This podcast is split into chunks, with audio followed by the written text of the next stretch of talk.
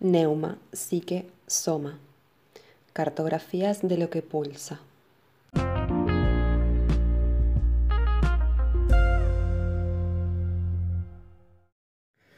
Deseo que los niños y los adolescentes experimenten con el cuerpo la alegría del placer y del amor sin represiones ni peligros.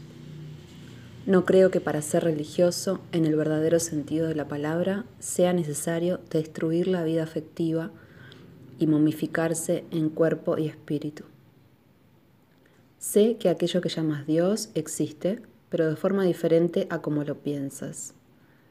Es la energía cósmica primordial del universo, tal como el amor que anima tu cuerpo, tu honestidad y el sentimiento de naturaleza en ti o a tu alrededor. Pongo en la calle a cualquiera que, bajo cualquier insignificante pretexto, intente interferir en mi trabajo clínico y pedagógico con enfermos y niños. En un tribunal lo confrontaría con algunas preguntas simples y claras a las que no le sería posible responder sin que se le cubriera la cara de vergüenza para el resto de la vida. Lo haría porque soy un hombre trabajador que sabe lo que es un ser humano por dentro que sabe lo que vale el otro y que desea que el trabajo gobierne el mundo y no las opiniones sobre el trabajo. Tengo mi opinión y sé distinguir una mentira de la verdad que cotidianamente empleo como instrumento y que sé mantener limpia después de usarla. Tengo mucho miedo de ti, pequeño hombre, un enorme y profundo miedo, y no siempre fue así.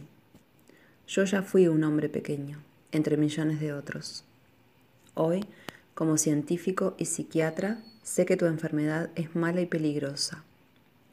Aprendí a reconocer el hecho de que es tu enfermedad emocional la que destruye, la que te destruye minuto a minuto y no algún poder exterior. Hace mucho que ya hubieras suprimido a los tiranos si estuvieras vivo y sano en tu interior. Hoy en día tus opresores vienen de tus propias filas tal como en otros tiempos venían de los estratos más altos de la jerarquía social.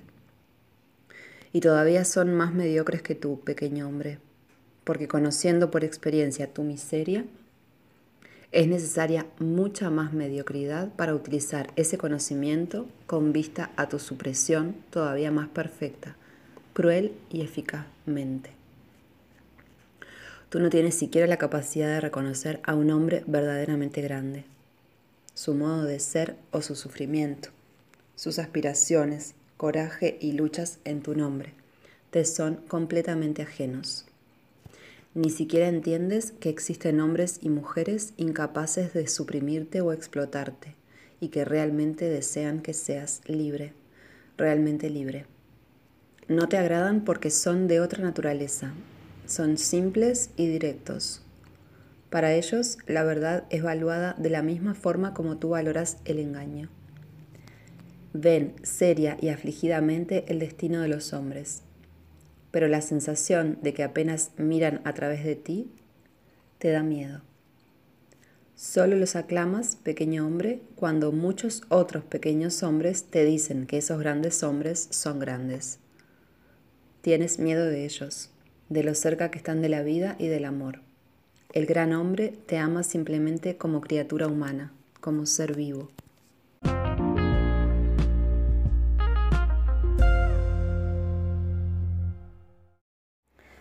Solo desea que termine tu sufrimiento y que calles tu cacareo milenario.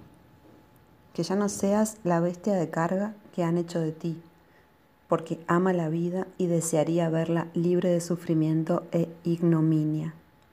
Eres tú el que lleva a los hombres verdaderamente grandes a despreciarte, a retirarse con tristeza de tu convivencia mediocre, a evitarte y lo peor de todo, a tener compasión por ti.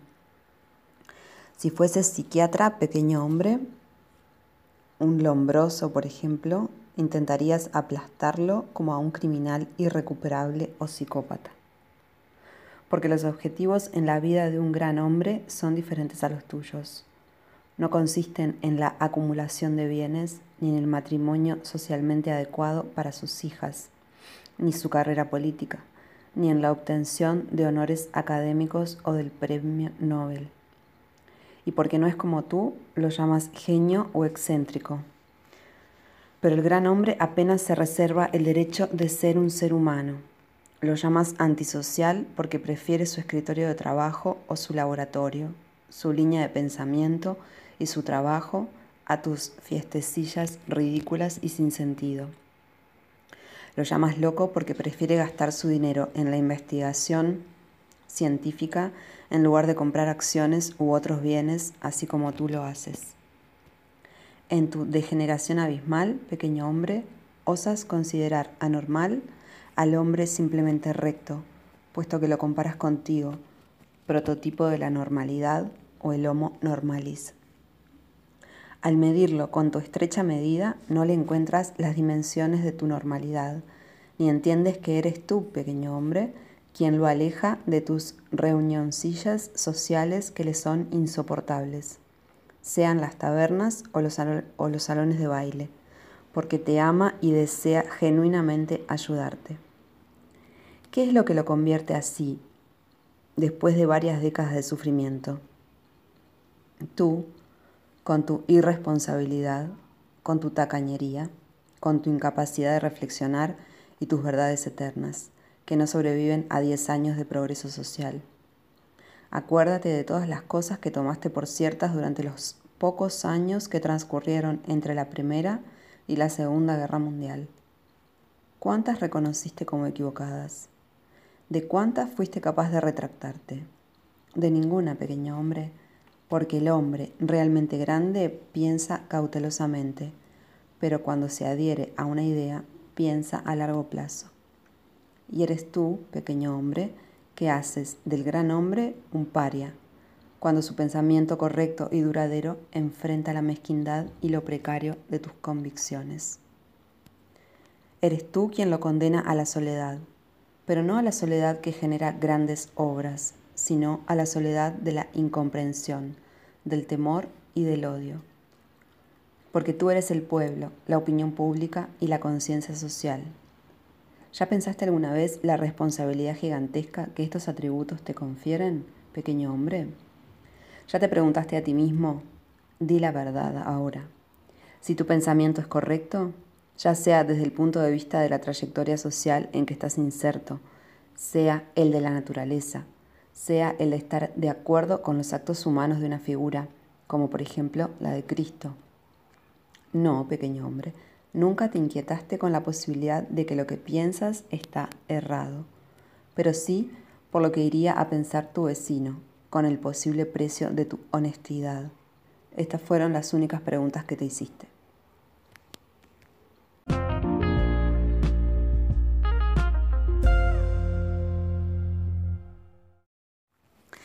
Y después de condenar al gran hombre a la soledad, lo habitual en ti es olvidarlo. Sigues tu camino, diciendo otras tonterías, cometiendo otras bajezas, hiriendo de nuevo, olvidas. Pero es parte de la naturaleza del gran hombre no olvidar ni vengarse, sino intentar entender la inconsistencia de tu comportamiento. Sé que también te es extraño que así sea. Sin embargo, créeme, el sufrimiento que infringes inconscientemente y que muchas veces luego olvidas, es para el gran hombre, aunque sea incurable, motivo de reflexión en tu nombre, no por la grandeza de tus actos viles, sino exactamente por su pequeñez. Y él es quien se interroga sobre lo que te lleva a maltratar al marido o a la mujer que te desilusiona, a torturar a tus hijos porque les desagradan a las viciosas y vecinos, a despreciar y a explotar a alguien solo porque es bondadoso, a recibir cuanto te dan y a dar cuando te exigen, pero nunca a dar cuando lo que te es dado lo es por amor, a pegar a quien ya está abatido, a mentir cuando te es pedida la verdad y a perseguirla más que a la mentira. Pequeño hombre, tú siempre estás del lado de los opresores. Para que lo estimases y te cayese en gracia, el gran hombre tendría que adaptarse a tu modo de ser, pequeño hombre, hablar como tú y ensalzar las mismas virtudes. La verdad es que si ostentase tus virtudes, hablase tu lenguaje y gozase de tu amistad, no sería más grande, auténtico y sencillo. Prueba de esto es que tus amigos, que dicen exactamente lo que esperas que ellos digan, nunca fueron grandes hombres. Tú no puedes creer que cualquier amigo tuyo pueda lograr algo grande. En lo más íntimo de ti mismo te desprecias, aun cuando, o particularmente cuando, alabas tu dignidad. Y si te desprecias, ¿cómo podrías respetar a tus amigos? Nunca podrías creer que alguien que se sentase a tu mesa o viviese en la misma casa contigo pudiese realizar algo que fuera grandioso. Cerca de ti es difícil pensar, pequeño hombre. Apenas es posible pensar acerca de ti, nunca contigo, porque tú sofocas cualquier pensamiento original, tal como una madre les dice a los niños que exploran su mundo. Esto no es propio para los niños. Como un profesor de biología dices, esto no es asunto para los buenos alumnos. ¿Qué les pasa? ¿Dudan de la teoría de los gérmenes en el aire? Como un profesor de primaria dices, los niños son para ser vistos y no para ser oídos. Como una mujer casada dices, ah, la investigación. Tú y tu investigación. ¿Por qué no vas a una oficina como toda la gente a ganarte decentemente la vida? Pero tú crees en todo cuando se escribe en los periódicos, lo entiendas o no. Te garantizo, pequeño hombre, que has perdido el sentido de lo que más vale en ti mismo. Lo sofocas en tus manos, lo matas en ti y donde sea que lo encuentres en los demás, en tus hijos, en tu mujer, en tu marido, en tu padre y en tu madre. Eres mediocre y quieres seguir siéndolo.